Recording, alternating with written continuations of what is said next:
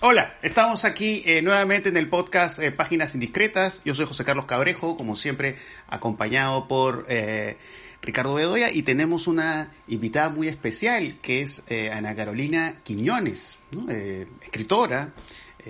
tiene una obra poética que ha tenido un reconocimiento muy especial y tiene estudios de cine. Además, ha colaborado siempre, ha tenido una presencia en la revista Ventana Indiscreta que edito y bueno, y por supuesto es una gran amiga y también gran amiga de Ricardo, así que es, un gusto eh, tenerla aquí con nosotros eh, para conversar sobre Federico Fellini, ¿no? Y la razón por la cual vamos a hablar de Fellini, bueno, es básicamente por dos razones. Una de ellas es el centenario Fellini. En, a inicios de este año se, se, cumplió el centenario del nacimiento de eh, Federico Fellini, ¿no? el gran realizador italiano de Rimini. Y además les cuento, y sobre eso me imagino que Ricardo debe tener más detalles que yo, eh, se está preparando en la Universidad de Lima un libro eh, que va a compilar distintos artículos sobre Federico Fellini. ¿no? Eh, Ricardo, por supuesto, va a participar, ya nos confirmará si va a ser el editor de este, de este libro compilatorio, me imagino que sí. yo también voy a participar y Ana Carolina también va a participar. Así que creo que los tres, entre otras cosas, compartimos distintos acercamientos al cine Fellini, ¿no? Más allá del hecho de que, bueno, hablar de Fellini pues es hablar de un realizador importantísimo, influyente, y que además es, es, un, es un cineasta pues que tiene varias etapas muy, muy, interesantes, ¿no? Estas primeras etapas, las cuales se acerca al cine y, y tiene más este acercamiento al neorrealismo italiano, y cómo poco a poco llega pues a, desarrollar un estilo, ¿no? Y por eso durante tanto tiempo se habla de lo felinesco, ¿no? Como este mundo tan singular de este cineasta, ¿no? Este mundo eh, circense, extravagante, pero a vez como mágico, también con ciertos toques eh, surreales. Pero hay muchas cosas más, ¿no? Para hablar, hablar de Fellini. Em, por mi parte, eh, que puedo decir es que, bueno, mi, acercamiento al cine Fellini se ha dado más o menos en los tiempos de la transición del VHS al DVD, ¿no? En esa etapa, o sea, entre los 90 y los 2000, ahí ha sido que yo he ido eh, explorando las películas de Fellini y pude ver, pues, eh, clásicos como La Dolce Vita, Ocho y Medio, eh, y bueno, siendo películas antiguas, son, son películas que, que, que para mí fueron, pues, digamos, una, una sorpresa, ¿no? En su forma de, acercarse a los personajes, en su forma incluso de ver el propio cine, que eso es algo muy importante en distintos momentos de la obra eh, de este realizador. Y así, ¿no? Entre VHS y DVDs me he ido acercando al cine de Fellini y que además, por supuesto, es un cineasta sumamente influyente, ¿no? Ha tocado realizadores como Woody Allen, como David Lynch. Entonces hay miles de cosas que se pueden hablar de Fellini pero eso es eh, lo primero que, querría decir, ¿no? No sé cómo, en el, a ver, en el caso tuyo, Ricardo, ¿cómo ha sido tu, acercamiento a Fellini? Sí, bueno, eh, a ver, comienzo mm, tal vez con lo primero que dijiste, ¿no? Sí, estoy editando ese libro, ¿no? Soy el editor responsable del libro, que va a tener muchas colaboraciones sobre diferentes aspectos de la obra de Fellini, ¿no?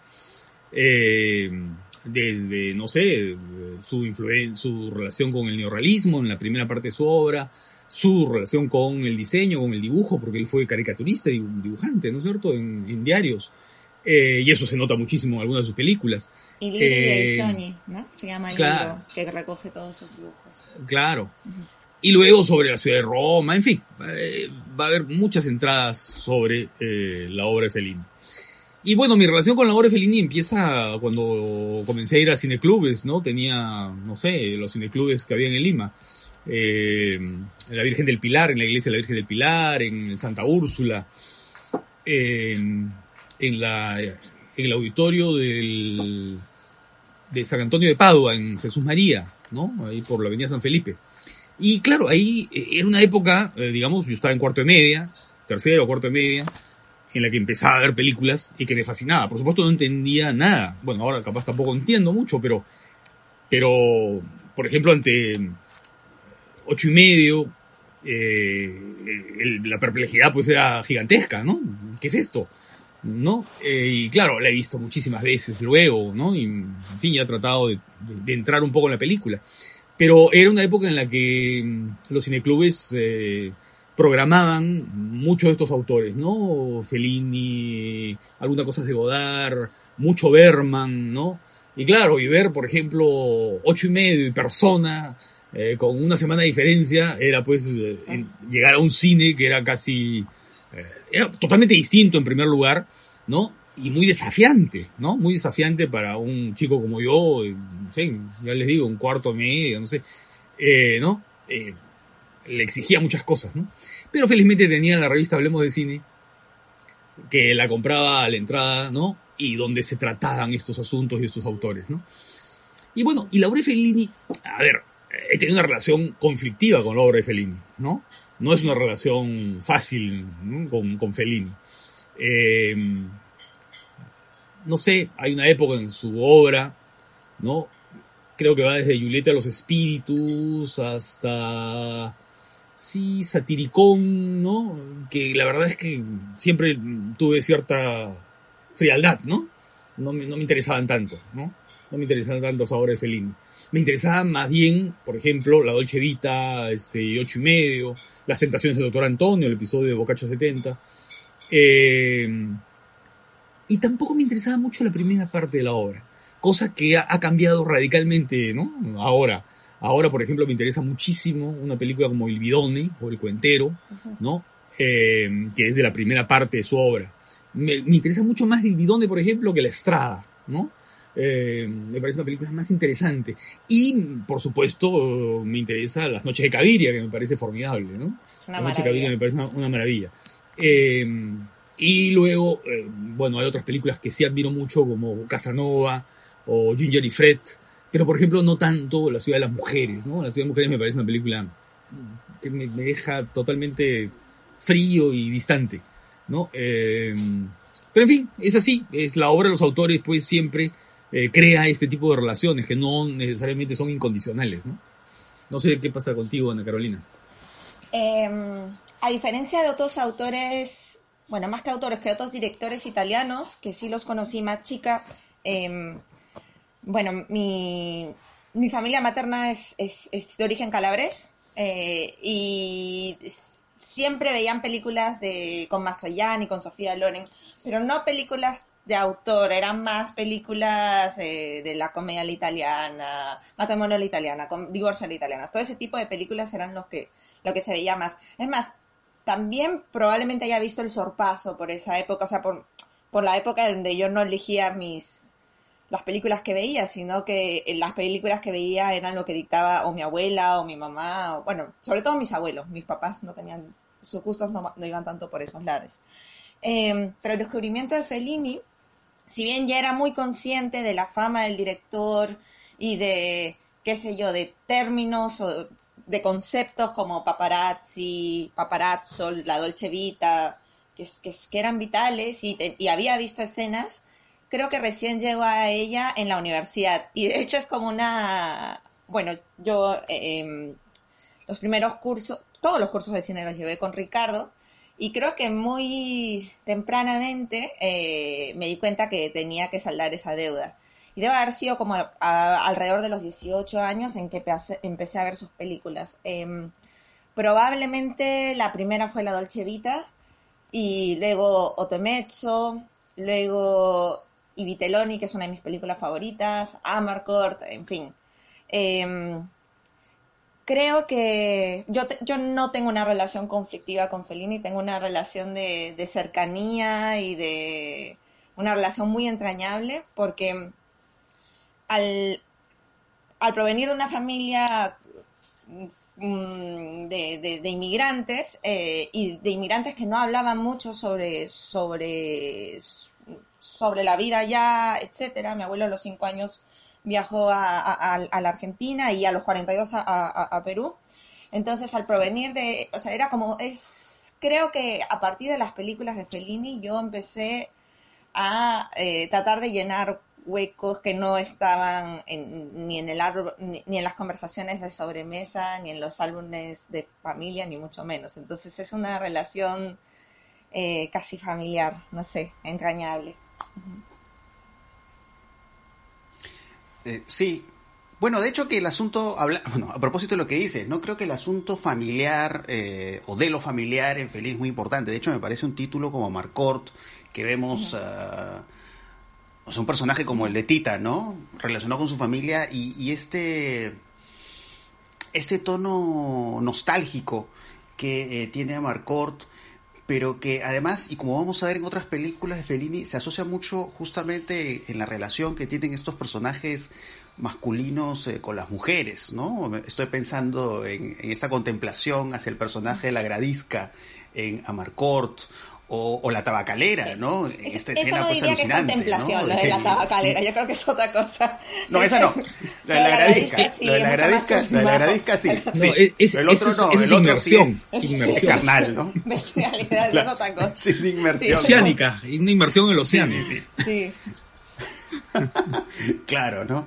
Y, y claro, y, y la primera vez que esa escena, para ver impresionante, ¿no? Esta mujer de grandes senos y, y el personaje Tita, pues prácticamente ahogándose Sí, son, ahí en son los senos de la escenas que te marcan absolutamente. y- sí. te marcan, ¿no? Eh, y, y bueno, eh, claro, no, no sé, de pronto otro director, no sé cómo hubiera hecho una escena así, tal vez salía algo más eh, vulgar, ¿no? Pero, claro, tiene esta, claro, tiene este, la- este, este asunto de la memoria, del recuerdo, pero que siempre, pues, claro, tiene este lado, pues, sumamente cálido, ¿no? Y justo hace poco volví a ver después de tiempo, eh, bueno, una de las últimas películas de Fellini, que es eh, Y la nave va que la vi cuando la, la dieron en, en salas limeñas, pero la dieron muy tarde, ¿no? Porque es una película del 83 eh, y la estrenaron como o a fines de los 90. O sea, que yo sepa, no había... o sea, ese fue el estreno, me parece, oficial de La nave va en Lima.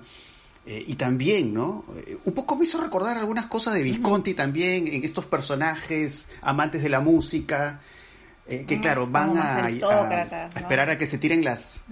Claro, ¿no? Sí, aristócratas y que tiran las, quieren tirar las cenizas de esta gran cantante de ópera. Y claro, y cómo se construye este asunto del recuerdo, que es fabuloso en la nave va, ¿no? La- las imágenes del tipo este que ve la película de la cantante de ópera. Pero que claro, ¿no? Desde el inicio tú tienes pues la sensación que, claro, no es solamente el, el enfrentamiento a la muerte de la cantante de ópera, sino también como son personajes pues en camino a la desaparición, ¿no? Y, y eso un poco me acordaba algo de Visconti, ¿no? Que está tanto en Muerte en Venecia, de alguna manera también en El Gato Pardo. Eh, entonces, me parece que este asunto del recuerdo, de la memoria, lo nostálgico, me parece que es una de las cosas más poderosas, entre las tantas cosas poderosas que se puede encontrar en el cine de Sí, yo creo que, o sea, utilizar el recuerdo, la memoria como materia prima para, para fabular, esto me parece súper potente, ¿no? Para ser capaz de construir eh, personajes, para identificar dentro de tu realidad eh, personajes, no, personas que pueden devenir en personajes, ¿no? Y a situaciones que pueden devenir en algo más que eso, ¿no? O sea, la, esa capacidad, es encontrar esa épica de la subjetividad me parece que sí, es una de las cosas que a mí también me resultan más interesantes e inquietantes, ¿no? Claro. Y la memoria recorre la obra de Fellini, ¿no? Porque, por ejemplo, en Vitelloni, Los Inútiles, ¿no? Es eso, es ese recuerdo de la juventud, el pequeño pueblo, la partida, la separación, ¿no? El camino al nuevo mundo, ¿no? A otro, a otro lugar, el viaje a la gran ciudad, ¿no? Ese recuerdo, pues, del grupo de amigos, ¿no? De esta especie de confraternidad entrañable que se pierde en una etapa de la vida, ¿no? Y que luego es retomada en el personaje de, de Roma, ¿no? De la película Roma, ¿no? Cuando vemos al joven que llega a la ciudad, ¿no? Y el joven que llega a la ciudad y que va enfrentándose y que comienza a construir nuevos lazos, ¿no? Y claro, llega Marcort, eso es también interesantísimo porque también está el grupo de amigos, el recuerdo del grupo de amigos, ¿no? Pero ya en una circunstancia distinta, ¿no? Porque si se quiere, en los, eh, en los inútiles el tratamiento es mucho más realista, ¿no? Entre comillas realista, si se puede hablar de realismo en Fellini, pero bueno, en el cambio en Amarcord, ¿no? Es la ensoñación de ese mundo perdido, ¿no? Porque ese pequeño pueblo en realidad es un pueblo eh, que con esa oh, cosa caricaturesca y humorística, en realidad es un pueblo que está soñado, ¿no? Es un pueblo que está imaginado a partir de una memoria entrañable, ¿no? Y eso queda muy bien en esta escena ¿no? Que es la mejor de la película, sin duda, en la cual los muchachos van, están perdidos y se comienzan a moverse manera una, un baile un poco extraño entre la bruma, ¿no? Entre la niebla. Bailan en la niebla, es preciosísimo. Claro, ese momento es formidable porque es un momento en el cual toda esa dimensión de recuerdo parece en ese momento detenerse en un momento absoluto, ¿no? De, de, de, de eternidad, ¿no? De eternidad. y claro, y sí. No, no, no quería interrumpir luego. No, di, no, di. Sí, yo para atropellando. Justo a propósito del recuerdo, eh, y bueno, sabemos que Fellini empezó su carrera como caricaturista y de hecho él prestaba mucha atención, no, no sé, a, dibujar gestos y, facciones, ¿no? Narices, eh, bigotes. Eh, por ejemplo, eh, ya posteriormente, cuando hizo una película con Roberto Benigni, lo dibujó como una suerte de, de, de, clown, casi con una nariz muy exagerada, con la boca muy roja, etcétera, ¿no? Resaltando siempre un rasgo, ¿no? Eh, cómo, la gente, cómo las mujeres cruzaban las piernas. Y todos esos detalles yo creo que hacen, que enriquecen y que hacen absolutamente única y sin dobles la, obra de Fellini, ¿no? A propósito de Vitelloni, a, mí se me queda muy marcado eh, esos paseos por la niebla, los paseos por las playas deshabitadas, ¿no? La playa en invierno, eh, la noche, las, calles de, de, la noche que ya son también incluso que, que, que, se que son un poco figuras visuales, si queremos decirlo, que se repiten en su obra, ¿no? Esas calles deshabitadas o, de ciudad fantasma, por así decirlo, de la madrugada, las podemos ver en, en desde, no sé, la Dolce Vita hasta bueno, y Vitelloni, desde luego, eh, Le Note di Caviria, muchísimas películas, ¿no? Eh, lo del mar también es súper importante, cómo acaba la Dolce Vita, como todos estos paseos de Vitelloni son importantes, creo yo. Eh, cómo van vestidos, la niebla, e, esas cosas que hacen que, eh, que sea personal y o sea, al mismo tiempo provinciano y, personal y universal, porque uno en esos detalles puede proyectarse, sin eso sería más difícil, ¿no? Y fantasear con él.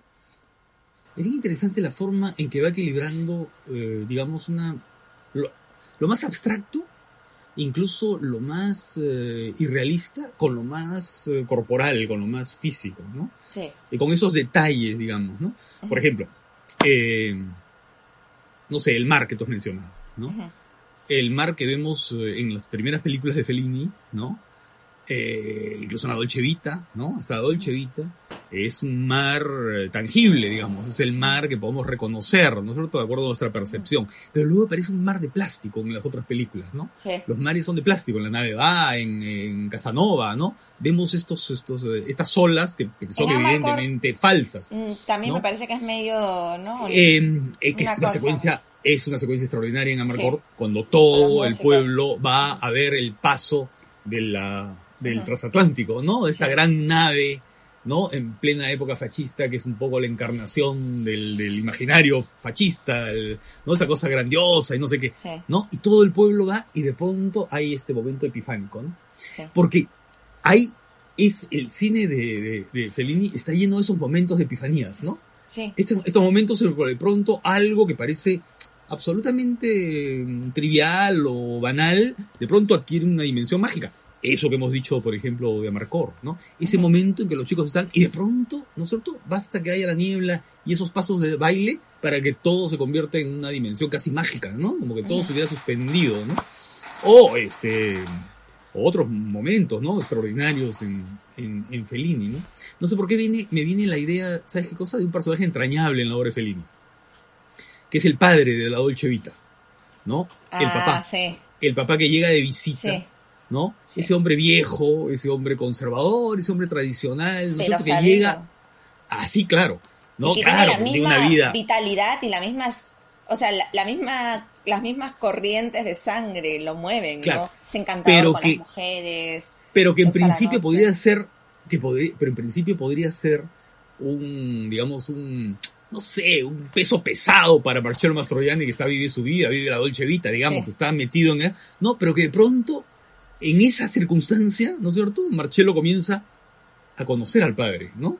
Sí. Comienza a conocer al padre y, de pronto se establece una relación interesante entre los dos, ¿no? Ese personaje me parece extraordinario. Y otro momento maravilloso y epifánico en la obra de Fellini, este, la partida en, en y en Los Inútiles, Sí. ¿no? El tren que avanza, ¿no? Y vamos viendo a todos en sus camas, en sus casas, ¿no? Vamos viendo lo que queda en el pueblo, ¿no? Que es interesantísimo ese momento de, de Vitaloni, ¿no? Ah, otro momento epifánico maravilloso otras- de una película que, que a mí me, me encanta, eh, de, la, de Lenotti di Caviria, es la escena del, del psicoanálisis, no, no psicoanálisis, la escena donde la... la De la duermen, hipnosis, de alguna la manera, de la hipnosis, hipnosis. la hipnosis. Ajá, Mm. Esa secuencia es fantástica, Claro, es buenísima esa secuencia. Sí. Bueno, y el, ba- y el baile de, Ca- el Casanova, de Casanova al final con la muñeca, ¿no? Sí. La muñeca mecánica. Es extraordinario, ¿no? Eh, porque además esta relación de Casanova con la muñeca, eh, porque además hay, hay otra cosa interesante que, que está en Casanova muy, que se da de forma muy evidente, pero también en otras películas de Fellini, que es, es este movimiento como coreográfico de los personajes, ¿no? Y la, y la forma como se va programando su aparición en el encuadre, eh, de, de una manera pues eh, casi con una perfección de, de reloj, ¿no? Eh, pero toda esta secuencia con la muñeca en Casanova, ¿no? Es como de alguna manera esta muñeca es una compañía, pero a la vez refleja esa soledad del personaje, ¿no? Y, creo que me parece muy interesante esta idea del seductor, ¿no? El seductor que está con varias mujeres, pero que en el fondo está sumamente solo. Y creo que eso se refleja muy bien en, eh, en la presencia de la muñeca en Casanova. Eh, que un poco lo veo también en otros pasajes del cine Fellini, ¿no? Como en la como en el caso de Toby Dammit, ¿no? Este, esta, este- esto que filmó, digamos, con, con otros directores, ¿no? Que eran adaptaciones de los relatos de Edgar Allan ¿no? Este viaje que hace Terence Stamp, ¿no? En su carro y, y claro, no, no hay personas, hay muñecos, ¿no? Son, son como maniquíes que están ahí. Eh, y eso nos habla también justamente de, claro, ¿no? Eh, este Fellini en el cual esta dimensión, entre comillas, de lo real y de, y de lo imaginario, cómo se mezclan. Que por supuesto eso también está muy presente en, en ocho y medio, ¿no? La imagen este de Mastroianni flotando eh, por el cielo En la y ese tipo de bañera, por cosas. ejemplo, fascinante y a propósito escena del baño, ¿no? Sí, claro.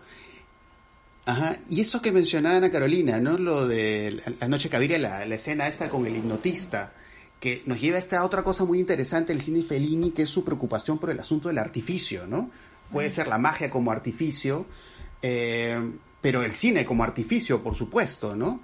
Que eso es, eso es notorio en, en, ocho y medio, porque es una película paradigmática sobre esto que le llaman la construcción en abismo, ¿no? Sobre cómo el cine eh, refleja el propio cine, ¿no?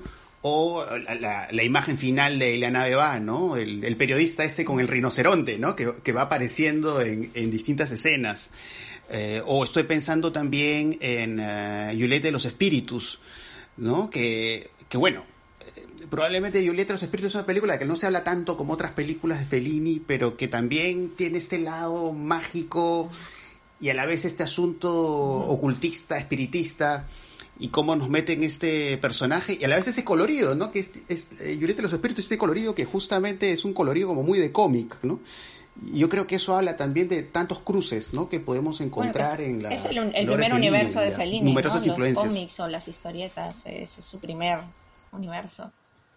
Eh, a propósito de lo que decías eh, y de las construcciones, yo creo que hay mucha deuda del, del- del- con el psicoanálisis, pero con eso no me refiero a, a, ver, creo que también es, es, es fácil como confundirse y creer que, que lo subjetivo es, no sé, la escritura automática y todo eso, cuando no, es una manera de narrar que no obedece a ninguna linealidad y que hay como un relato secreto, ¿no? Y está lleno de vocaciones oníricas y de diferentes cosas, ¿no? Creo que la construcción es muy psicoanalítica en, en realidad y a mí me resulta muy interesante.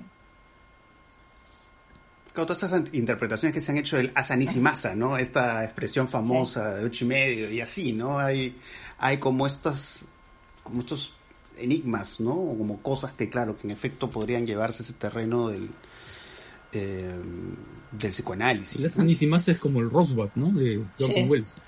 ¿No? Es, eh, es un Sí. poco eso. Sí. Y claro, y es, eh, y es uno de los elementos que mejor definen esa idea de la infancia, ¿no? En el momento de Fellini, porque ese momento de la Sanissima en ocho y medio, ¿no? Es un momento en el cual se está recreando la infancia, ¿no? Eh, el- las personas de la casa que corren, esas sábanas que están colgadas, ¿no? Eh, y esa especie de reducto, ¿no? Esa mujer cuidadora, eh, la madre por ahí también medio... Es que esa es una figura central en la, en la obra de Fellini, ¿no? Porque eso que tú dijiste al comienzo, Ana Carolina, que en tu familia algunos veían, este, ¿no es cierto?, la comida italiana y Sofía Loren y películas. Sí. Pero lo que pasa es que Fellini está alimentado de eso, ¿no? Sí. Fellini está alimentado de esas mitologías, ¿no? Porque después de todo, Sofía Loren, ¿no? Como las otras mayorate, digamos, clásicas del cine italiano de esos años, de los años 50, de la posguerra, ¿no? Desde Silvana Mangano hasta, no sé, pues, este, Gina Lollobrigida y, claro, Sofía Loren. Claudia ellas- también, también, o sea, es Eh, otra Claudia cosa, también. pero Tal también vez es menos, menos opulenta, pero, ¿no? Sí. Eh, pero el, eh, digamos que eso es un poco lo que está alimentando no solamente la, la sensibilidad del provinciano Fellini, ¿no? Sino también del consumidor de, digamos, de la industria cultural Fellini, de la caricatura, del cine, de, de- ¿no es cierto?, de la comedia popular, del teatro popular y qué sé yo, ¿no? Eh, y eso es un poco el fermento, ¿no? Y la fantasía de la mujer nutricia, ¿no? De la mujer que grandes senos y que va, ¿no es cierto?, teniendo el gesto que hay en Amarcor o el gesto de otras mujeres felinianas, ¿no? Eh, que aparecen ahí, por ejemplo, Anita Ekberg en Las tentaciones del doctor Antonio, que Sí. no es casual, ¿no es cierto?, que tenga al lado una botella de leche y que la canción, que la publicidad sea de la leche y bebete più latte, ¿no? Bebete Beban más latte, producto italiano, ¿no? Beban más leche, producto italiano. ¿Qué está, ¿A qué se está refiriendo eso? ¿No es cierto? Además, a esta especie de fantasía mamaria, ¿no es cierto? Que, que está ahí en la cultura, ¿no? Y además, este, no sé si recuerdan, y perdón por el spoiler alert, eh, hay un momento en que, bueno, este cartel grandísimo, ¿no? Que, que perturba mucho al personaje de Antonio, es este, lo, están, lo están, le están echando con la manguera agua. Y primero uno no lo entiende mucho, dice, pero ¿por qué si está nuevo? Y luego, cuando el chorro llega a la parte de adelante o la parte más conocida de Anita Ekberg, eh, en, todo tiene sentido, ¿no? sí, sí, sí, porque era, como una característica, un- una situación que no, no terminaba de entender bien. Pero hablando de mujeres, hay varias mujeres, por ejemplo, no sé, estaba pensando en Anouk Aimé, en, tanto en Otto Mezzo como en La Dolce Vita, es- tiene estas mujeres, no sé, me gustaría un poco explorar esos, ¿no? Los tipos de mujeres y los tipos de máscaras femeninas que se exploran en su obra, ¿no? Hay mujeres mucho más como ella, ¿no? Que son como criaturas eh, frágiles, eh, son como, como morenas distantes, ¿no? Elegantes. eh, esa es una, ¿no? Luego tienes la Claudia Cardinale, que es varias cosas a la vez también, creo yo. No sé cómo la definirías, Ricardo. Hay, hay un lado medio como Como de, niña, de pureza, Como- ¿no? De de- pureza. sí, una promesa ¿no? del candor, es una cosa Eh, así. eh, claro, sobre todo su aparición, toda vestida de blanco en esta escena de los eh, de las fuentes termales, estas, ¿no? Nuevamente En el que- agua, que es algo importante. todo. Ah, el agua, claro. Pero a su vez al lado está Sandra Milo, ¿no? Sí. Que, se- que, que es este, absolutamente. Hay una cosa interesante en Fellini, ¿no? Que es esta, esta presencia femenina en su obra, esta, esta fascinación por las mujeres, pero por las mujeres que tienen una vitalidad, no importa que sean lánguidas, ¿no? Sí. O que tengan un gesto lánguido como Claudia Cardinale, ¿no? O que O sean absolutamente fogosas, ¿no es cierto? Como Sandra Mille o Anita Ekberg, ¿no? Ajá. Pero lo que le interesa a Fellini, ¿sabes qué cosa es? La individualidad de cada una de ellas, ¿no? Sí. Eh, eh, digamos su corporalidad, su identidad, lo que las hace únicas. Por eso es que no le tiene ninguna simpatía a Casanova, ¿no? Ujú. Porque Casanova no le interesa la individualidad. Para Casanova todas las mujeres son iguales, ¿no? Lo que le interesa es esa cosa supernumeraria de acumular conquistas y acumular coitos, ¿no? Y entonces eso para Felipe le resulta casi repugnante, ¿no? Sí. Porque a él lo que le interesa es justamente, incluso hasta la apariencia, digamos, este, no sé, agresiva o eh, qué sé yo, por ejemplo, de, ¿no es cierto?, de la mujer de ocho y medio, la que baila, ¿no? La, eh, la baila mambo, ¿cómo se llama? Este, la. Saragina, la Zaraguina, ¿no? Claro, hasta ella, ¿no es cierto?, resulta atractiva. Sí, es atractiva. pero en cambio en Casanova, todo lo que es la relación con las mujeres se reduce a una especie de mecanicismo que a Fellini le repugna. Por eso es que Casanova es un personaje muy ambiguo en la obra de Fellini, ¿no? Es casi una película hecha sobre un personaje que, no, que no le agrada, ¿no? Que, lo, que lo rechaza, ¿no? Es, interesante eso, ¿no?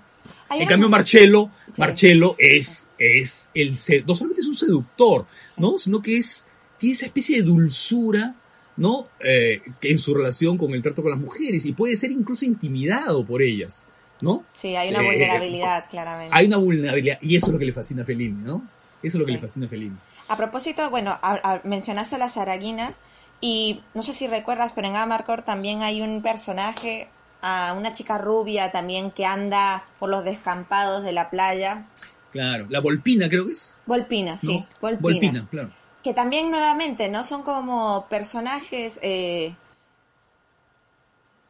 mm, que no, canónicamente no son atractivas. La Volpina es más guapa que la Zaraguena, siendo sinceros pero y que son, están como idas, ¿no? Son mujeres eh, con claras condiciones eh, de, trastornos psicológicos y que juegan con los niños y juegan con los adultos. Es, no sé, pero yo creo que, honestamente, no sé, eh, no hay una mirada como de burla, ni mucho menos. Hay está él también encantado por estas mujeres, ¿no? Y, y, son como un poco sus magas, ¿no? La Zaraguina cuando baila, es el espectáculo, lo monta ella, ¿no? O los hombres, que sí es un poco, en este caso es un poco distinto, los hombres con, con la volpina, los que con, los hombres que estaban trabajando en la construcción, ¿no? Entonces sí, ellas también se convierten también como parte del circo, no sé. Estas mujeres no... Claro, Sí, es un caso especial además, bueno, estamos hablando de mujeres, pero bueno, eh, bueno, digamos, un tema central relacionado también con lo que hemos estado hablando, pues, bueno, la presencia de Julieta Massina, por supuesto, en su cine, ¿no?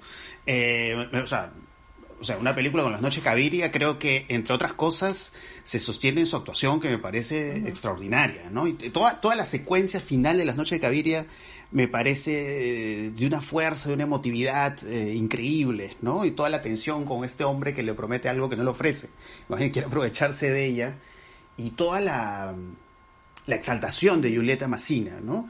Eh, y, y, ese es otro asunto, ¿no? Porque al comienzo estábamos hablando de esta dimensión nostálgica, el recuerdo, pero también hay, esta situación trágica, ¿no? Como la que ocurre al final de la Estrada, ¿no? El final de la Estrada me parece uno de los finales más conmovedores que he visto en toda mi vida, ¿no? Que además, claro, también que tiene que ver con este mundo circense, ¿no? Este personaje de, de Julieta Massina y Anthony Quinn. Eh, y la imagen esta, el picado de Anthony Quinn llorando, desconsolado, es, es, es de un poder extraordinario, ¿no? Entonces es como este cine de Fellini que, tiene tantas capas, ¿no? Y de cada capa podemos encontrar cosas eh, impresionantes, ¿no? Pero de hecho que Julieta Massina es, eh, es central, ¿no? Para hablar de, de, lo más relevante, ¿no? O lo que tiene mayor interés en el cine de Fellini, ¿no? Y otro asunto que también me interesa es, bueno, hablar de la influencia, ¿no? Porque poco tengo una cierta curiosidad, ¿no? Porque de hecho que Fellini pues es un cineasta canónico. En esta encuesta que hizo and Sound, eh, la última gran encuesta que hizo sobre las mejores películas de la historia, que había quedado en primer lugar Vértigo, en el top ten estaba ocho y medio, ¿no? Pero siempre tengo una curiosidad por los, por los más jóvenes, si realmente están acercándose a, a Fellini, ¿no? A propósito, una vez algo que dijo Ricardo justo en un episodio, ¿no? Me parece que hay gente que siente que el cine ha nacido con Tarantino o con Lynch, ¿no? Y de pronto pensar en gente pues, que no está yendo al pasado, ¿no? Y, claro, o sea, veamos una película como Stardust, Memories de Woody Allen, donde la referencia a ocho y medio es central, ¿no? O pensemos... Eh, Días de radio, por ejemplo. Claro, Días de radio o ¿no? Claro. Sí, claro y, tu, admirado Jorovsky, ¿no? Tu admirado Jorovsky. Ah, bueno. Fellini es central en el cine. siempre he querido ser Fellini y nunca ha podido. es central. Sí, pero también yo, he visto como eh, resonancias en lugares insospechados. Por ejemplo, ahora que estuve que estuve volviendo a ver eh, la Dolce Vita, toda esta secuencia de esta fiesta, em, de estos eh, aristócratas, de estos nobles romanos que están en una suerte de villa y van por un castillo que está todo medio decadente. Esa fiesta eh, y cómo se mueven por ahí en la, en la madrugada también me recuerda un poco a la Marentoneta de Sofía Coppola y, y, a, muchas otras cosas, no sé, ¿no? Como... No, es una influencia muy fuerte, muy fuerte en casi todo el cine. Ahora, no sé si si Fellini esté de moda, creo que no está de moda, ¿no? Entonces eh, hay una influencia, pero es una influencia localizada en, cineastas que ya tienen una obra, que son autores, ¿no? Pero no sé si, si, si se ha visto ahora, ¿no? Si se ha visto de un modo, eh, digamos, más amplio, ¿no? Bueno, porque, ah, Claro que, eh, bueno, Espero que este episodio sirva para eso. O sea, si, que si alguien por alguna razón no ha visto las películas de Fellini, que bueno, que, lo vea, porque es, central, y, central para entender eh, gran parte del cine contemporáneo. no solamente porque hemos hablado de, la, de un poco de, la nostalgia del pasado, pero a mí lo que me parece bien interesante en Fellini es la forma en que su obra va procesando determinados hechos de la actualidad y de la historia, ¿no? De lo que estaba viviendo en ese momento. Es bien interesante eso. Por ejemplo, eh, cómo él incorpora en su obra, eh, primero la modernidad, todos los fenómenos de la modernidad. Ocho y medio es una película cabal en eso, ¿no es cierto? Es como un salto, ¿no? Ocho y medio. Claro, ocho y medio es como, claro, ocho y medio es como mm, reconocerse ya un autor absoluto que puede procesar todas las influencias del cine que está ocurriendo en ese momento en el mundo, ¿no? Sobre todo en Europa, claro, pero también en otros lugares del mundo.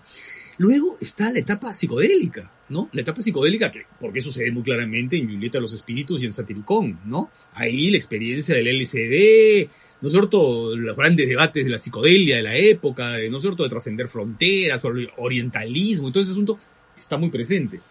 Luego, eh, por supuesto, la contestación juvenil, ¿no?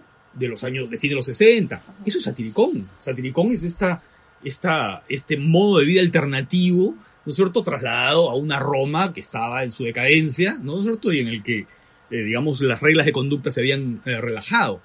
Luego está todo lo que es el debate sobre el feminismo, ¿no? La ciudad de las mujeres, ¿no? Es bien interesante esa película, verla en esa óptica, ¿no? Y luego eh, la televisión, la llegada de Berlusconi, ¿no? Y eso queda muy claramente su posición crítica frente a esta liberalización de la televisión y la llegada de los reality shows y de todo lo que es la televisión basura, ¿no es cierto? Lo vemos en Ginger y Fred, pero también en La Voz de la Luna, que es su última película, ¿no? Entonces, todo el tiempo y a otras más, por, por, supuesto también la mirada de Casanova podría, la película, ¿no? Eh, su configuración, digamos, su, su mirada sobre Casanova podría ser perfectamente eh, el objeto de un análisis feminista, ¿no? Que sería interesantísimo. Entonces hay como una especie de permanente diálogo de Fellini con la actualidad, con lo que está pasando, con los debates culturales de su época, ¿no? También, por ejemplo, a, propósito de eso, entonces pienso en estos documentales, falsos documentales, ¿no? Eh, el ensayo para una orquesta, la entrevista. En, en, entrevista utiliza un recurso que se ha utilizado mucho en el documental contemporáneo, ¿no? Hacer ver a los actores enfrentarse con lo que filmaron antes, ¿no?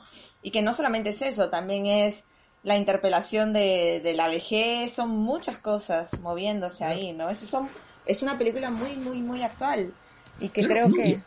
sí, y además, ¿sabes qué cosa?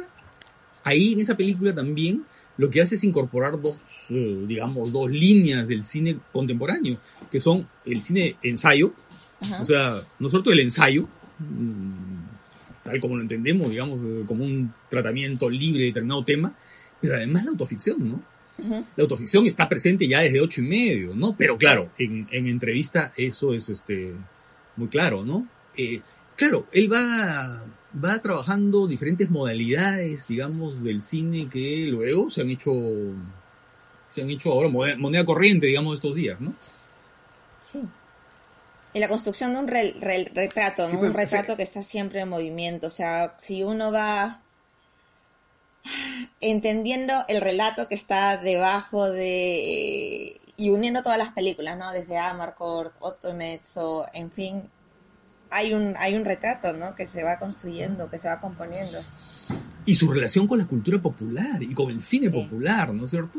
Con el cine, su diálogo con el cine italiano, además, ¿no? Por ejemplo, eh, Las tentaciones del doctor Antonio es una película sobre la censura, digamos, y todo ese, ¿no es cierto? Y todo, ese, eh, digamos, este, la cucufatería, digamos, la democracia cristiana, ¿no? Eh, en relación con el cine que se estaba haciendo en Italia en esa época, ¿no? Eh, y bueno, José Carlos podía ampliar eso, pero Toby Dammit es evidente que tiene, está dialogando con el cine italiano también de su época, ¿no? Ah, no, sí, claro, ¿no? Claro, porque al, menos el artículo que yo voy a hacer, de repente podemos cerrar con eso. Un poco hablando de lo que queremos escribir para el libro. Porque, bueno, yo tengo una obsesión particular desde hace. será una buena cantidad de meses con el. Con el, con el terror gótico italiano, ¿no? Y, eh, y bueno, en el caso de Toby Dammit, eh, la influencia es fundamental, sobre todo de este director eh, Mario Bava, que yo creo que es el gran director de, de cine de terror italiano, ¿no? Y hay esta, esta película que a mí me encanta de él, que es Operación Epaura, ¿no? Que se suele conocer por el título en inglés, que es Kill Baby Kill, ¿no? Y hay un personaje que Fellini lo ha sacado casi tal cual, ¿no? Que es como una, es como una niña fantasma, ¿no? Y que aparece en Toby Dammit y, y digamos ahí, eh, claro, ¿no? Como coge elementos del, del terror gótico italiano Fellini, pero claro, pues lo lleva pues a su mundo, ¿no? Porque este personaje Terence Stamp, pues este personaje también pues como ensimismado, ¿no? Un poco vive, vive pues como el personaje de la Dolce Vita, ¿no? Su carro de lujo y todo eso, pero es como un alma en pena, ¿no? Es, es, es, es un personaje eh, sin rumbo, ¿no? Eh, y, y, habla de eso, pues, ¿no? Un poco este, esta, estas distinciones que se pueden hacer entre alta cultura y baja cultura son absolutamente destruidas en Fellini y a la vez, como también lo han comentado, ¿no? Un poco estos estos cruces de lo, de lo ficticio y lo documental, ¿no? Que ahora es tan común y que, claro, uno, uno se encuentra ante un cineasta como Fellini y son, son un poco estos cineastas que uno le hacen decir, bueno, creo que ya, ya se dijo todo, ya se inventó todo, ¿no? Poco muchas de las cosas que vemos en el cine contemporáneo ya se han hecho antes. Y yo creo que Fellini es uno de estos realizadores eh, clave, ¿no? Para pensar en eso, ¿no? En todo lo que ha pasado en este cine moderno y un poco lo que hace el cine actual con esto no estoy menospreciando para nada el cine actual, pero a lo que voy es que un poco es, es de esta línea de directores, ¿no? Entre que entran a los años 60 y empiezan pues toda una verdadera revolución con, con el lenguaje del cine. Y en Toby Dammit además él, el personaje de Toby Dammit, es un actor americano que llega a Italia a filmar un western italiano, que era el, género popular de esos años, ¿no? Eh, entonces ahí está otra vez el vínculo con, otra vez el vínculo con el cine, ¿no? Bueno, un poco sí. saliéndome por la tangente, a propósito de lo que decía Ricardo, de cómo él sabe leer muy bien su tiempo y reflexionar sobre ello y tener una postura y una mirada sobre ello. Eh, eh, no sé, por ejemplo, una película como Las noches de Caviria, a mí me, me parece que está muy enlazada con, por ejemplo, Los amores difíciles de Italo Calvino, eh, y también mucho con algunos cuentos de Pavese. Hay como una sensibilidad de esa época, eh, como la conciencia de la, de la imposibilidad, los problemas de comunicación, hay una como melancolía, como, no sé, uh, muy vital, el peso de la tradición. Son muchas cosas que, que están muy emparentados. Sobre todo, hay, un, por ejemplo, un cuento en específico que se llama Noche de Bodas de Pavese que me parece que conversan muchísimo, conversan mucho. Y hay, no sé, noches o como deambulaciones o vagabundeos de, de, varias de sus películas que me recuerdan a, por ejemplo, un, un, pequeño cuentito de Los Amores Difíciles que se llama La aventura de una mujer casada, ¿no? Al final es eso, es, son personajes que van conociendo en, en la noche de una ciudad italiana, ¿no? Y cosas impensadas, ¿no? Asociaciones impensadas y tal. Entonces creo que sí, él, eh, es un cineasta que, que, también captura mucho el espíritu de, de, de, esos años, ¿no? No sé. No sé qué tendrá que decir Ricardo. Sí, ahora, eh, ahora a propósito de las noches Caviria, ¿no? Porque estamos hablando, claro, con qué, con qué otra clase de relatos o textos puede dialogar, ¿no? Pero eh, siempre cuando veo una película como Las noches de Caviria pienso en un título como eh, Los niños del paraíso de Carné, donde también hay esta dimensión de la, de la imposibilidad, pero vinculado, digamos, a estas imágenes, imágenes eh, carnavalescas, ¿no? Estos momentos de fiesta, de celebración, Y eso incluso es, es muy presente en, en, varios momentos de la noche de Caviria, sobre todo al final, cuando vemos a Julieta Massina, Massina deambulando y estos tipos que están tocando sus instrumentos, ¿no? Y pienso en el final de la película de Marcel Carnet, ¿no? El tipo este que busca a la mujer que desea, ¿no? Y la gente está celebrando, la gente está festejando. Eh, entonces hay otros diálogos ahí muy interesantes, ¿no? Que se puede hacer sobre este lado, que claro, ¿no? Como, como, Fellini, pues en ciertos momentos su cine te enfoca estas situaciones como terribles, tristes, de impotencia, ¿no? En medio de esta gran celebración, ¿no? En medio del holgorio, ¿no? Y eso es, eso es muy, muy curioso en su cine, ¿no? Y su conexión con otras obras. Yo quería decir que, a propósito de, lo que, de los autores que estuve mencionando antes, tanto Pavese como Calvino, creo que si bien ellos eh, son bastante más fanáticos, Fellini en esa imposibilidad le encuentra, a ver, no digo que los otros no, y los otros también, especialmente Calvino, tiene un ojo para el detalle que también, y para describir eh, atmósferas y personajes, y que me recuerda también a, Fel, a Fellini, pero creo que Fellini, a diferencia de ellos todos, que son como una, van en una clave más baja, son como voyeurs, pero muy este es un Boyer más feliz, ¿no? Y si bien pasan cosas tremendas y absolutamente desgarradoras, hay, no sé, ahí hay juego, hay luminosidad, hay la apuesta por, incluso por, por la infancia, no sé, pienso en el final de Otto y Mezzo y terminan haciendo la ronda, ¿no? Entonces, no sé, hay como una, un rayo de, de, de esperanza que podrían ser esos juegos o el regreso a la infancia. No sé. Sí, no, Fellini no es un cineasta del desencanto, ¿no? De, de, la decepción y del dolor. No, no, no, no es ni la frustración, no es Antonioni, ¿no? No, no es, eh, es otra cosa, ¿no? Y creo que la mirada de Violeta Massina al final de la noche de Gaviria te dice mucho, ¿no? Uh -huh. Ella entra, ¿no? Al grupo este de gente que está tocando y bailando, son gente joven que está caminando, después de haber sido casi atentada contra su vida, ¿no? Porque el sí. tipo la quiere botar por un acantilado, ¿no? No, la quiere matar. Eh, la quiere matar. Y lo que hace ella es, este, de pronto, comienza a seguir la marcha y mira la cámara, ¿no? Mira la cámara con un gesto agridulce, ¿no? Y nos interpela. Esa mirada nos interpela, ¿no? Uh -huh. Y ahí no podemos sentir otra cosa que una, un acercamiento, una cercanía, un calor, una afectividad por, por, por, por el personaje, ¿no? Por Caviria, ¿no? Eh, es interesante, ¿no? Ver ese tratamiento de la prostituta eh, feliniano y el de Godard, ¿no? El de Godard en Vivir su vida, ¿no? En la que también, ¿no es cierto? Vemos la mirada de Ana Karina, pero la mirada hacia la pantalla, ¿no? Hacia la pantalla viendo a Juana de Arco de Dreyer, ¿no? Este, la prostituta santa, ¿no? Y la prostituta que pide una, una especie de compasión o de empatía, ¿no? Y la obtiene, ¿no? Uh -huh. Ah, yo quería agregar una cosa. Bueno, eso puede sonar muy, muy, muy, a prejuicio, pero bueno, también parte un poco de mis observaciones dentro de mi propia familia y etcétera. Siempre he creído que los italianos son de extremo, ¿no? Son de, son anarquistas o son fachas, son tal y tal. Y en un lugar con un peso de la tradición tan, tan fuerte, y además las películas de Fellini trabajan con eso, ¿no? Es el peso de la iglesia, el peso de ciertas instituciones, de la intelectualidad, el peso de muchas cosas, ¿no? De la, de la familia, el peso de la tradición, que yo creo que también eso hace que hay un éxodo de italianos por ese peso de la tradición. Por ejemplo, yo vivo en Barcelona y hay muchísimos, y es mi manera de explicarlo. Eh, ¿No? Como un lugar tan así puede aparecer este, este tipo de gente tan creadora, tan que experimenta tanto, ¿no? Con el lenguaje, con los temas, con, con todo, capaz de inventar una nueva forma de narrar, ¿no? Es, es impresionante, no sé.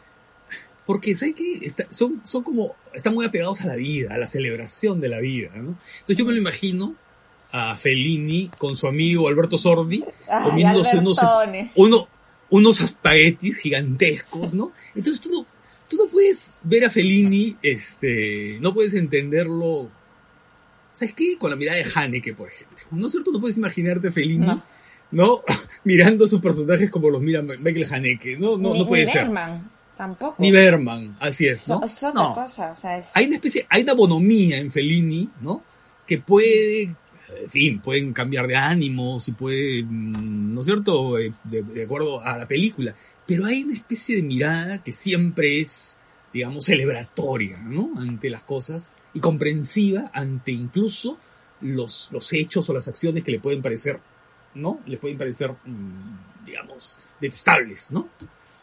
Así que los espaguetis son los que mandan ahí. Sí, a propósito de, Albert, de Albertone, eh, estaba viendo una entrevista, bueno, un extracto de entrevista que le hacen a Albertone sobre Fellini, porque ellos son muy amigos, de hecho, muy amigos, claro, el, muy jeque, el jeque blanco. El jeque blanco, claro. El jeque blanco es Alberto Sordi, no es Albertone. Claro. Y Alberto Sordi también como contribuye en este, en este pequeño extracto que se puede ver en YouTube, eh, dice que, que Fellini, primero que era muy, muy delgado, y en verdad muestran una fotografía de él delgadísimo, que es, es extraño, ¿no? Porque uno lo tiene muy, eh, no sé, como un hombre corpulento, con el sombrero, en fin.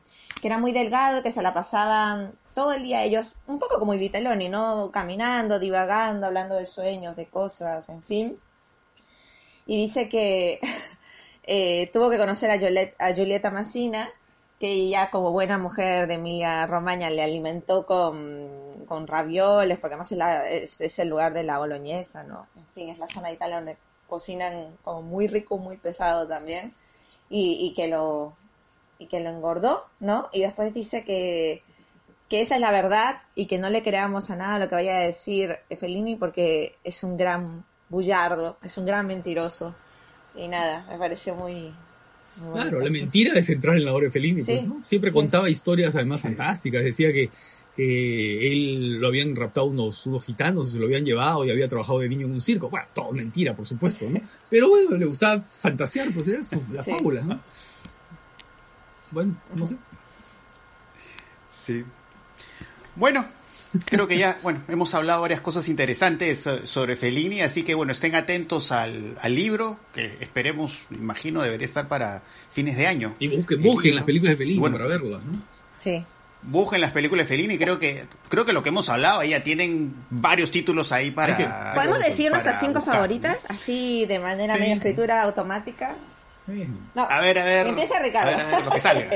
Yo, Sí. muy claro, ah, eh, ver, me gusta mucho, no sé si tú- en, ese orden. ¿ah? Sin orden, vale. Sin orden, ¿no? Pero sí, eh, Casanova, Ginger y Fred, eh, los Vitelloni, ¿no? Y Vitelloni, sin duda alguna, Il Bidone, y ya dije Vitelloni, ¿no? Eh, Sí. A ver, la quinta, ¿cuál sería? Mm, mm, mm, mm. Eh, la nave va. Y la nave va. Eh, en mi caso, creo que Las Noches Caviria, La Estrada, eh, Ocho y Medio, La Dolce Vita y la otra podría ser, no sé si Casanova y La Nave va, En pero mi va por caso ahí. sería Iviteloni, Amarcord, um, Las Noches de Caviria, Otomezzo y estoy entre En la nave va y mm, y la Dolce Vita podría ser, sí. Sí. Ya, bueno, ahí ya tienen Ahí. ya para, para Incluso buscar estas están las películas, películas, y ¿eh? son películas Algunas de que tienen ellas que Ah, ver. ¿sí? Amarcord está en, está Sí, en sí, YouTube, pero- se pueden encontrar pero- muy fácil. ¿Pero en buenas copias? No. Y Sí. no, mu- no muy buenos.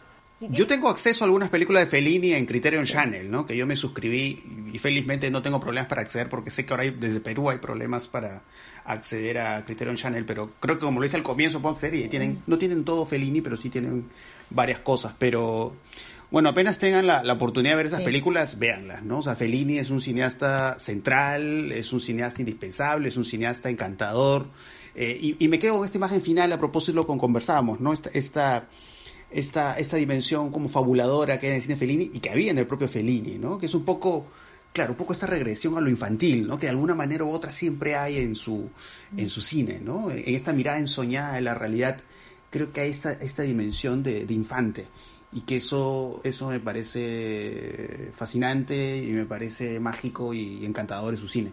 Así que espero que, al menos para los que no han visto nada o casi nada de Fellini, este episodio sea una gran introducción a, a una obra, un- una gran obra cinematográfica. ¿no? Yo creo que una de las grandes obras cinematográficas que se han podido ver. Nos va a en la vivir historia. vidas insospechadas que- y a- a viajar Sí. a, a Italias que no que al mismo tiempo son tan extravagantes y distintas, pero cercanas. Así que sí, merece muchísimo la pena.